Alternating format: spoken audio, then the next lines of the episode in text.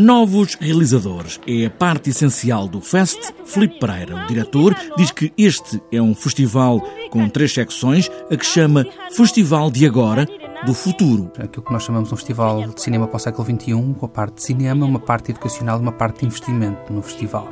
O que faz com que tenha este sucesso diferente e este número de pessoas da indústria cinematográfica a vir para Portugal. Se há um destaque, Filipe Pereira começa pelo princípio, neste caso, o filme de abertura de um cineasta que é hoje um farol do cinema independente e que também já esteve na secção onde os novos realizadores apresentam ideias. Mas há outro sublinhado. É uma história interessante Uh, primeiro do realizador em si, o Domé Karokowski, uh, que neste momento é um, um, dos grandes nomes do cinema independente europeu, um dos maiores realizadores finlandeses, mas em 2009 ainda era um, um realizador relativamente desconhecido uh, que veio ao nosso festival, que é necessariamente para novos realizadores, apresentar o seu Home of Dark Butterflies, que venceu o festival e neste momento está a fazer filmes com um orçamento de 15 milhões de euros. Este, este fantástico Tom Finland, de uma figura icónica que nos marcou o século XX, mais do que nós temos, mais que nós temos ideia.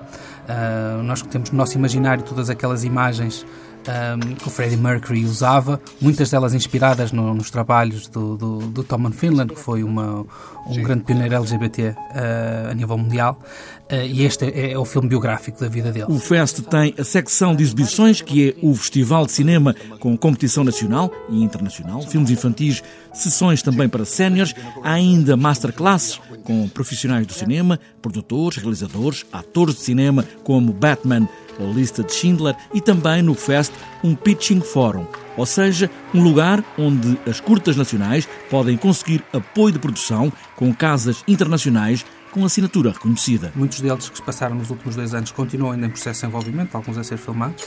Temos alguns casos de sucesso.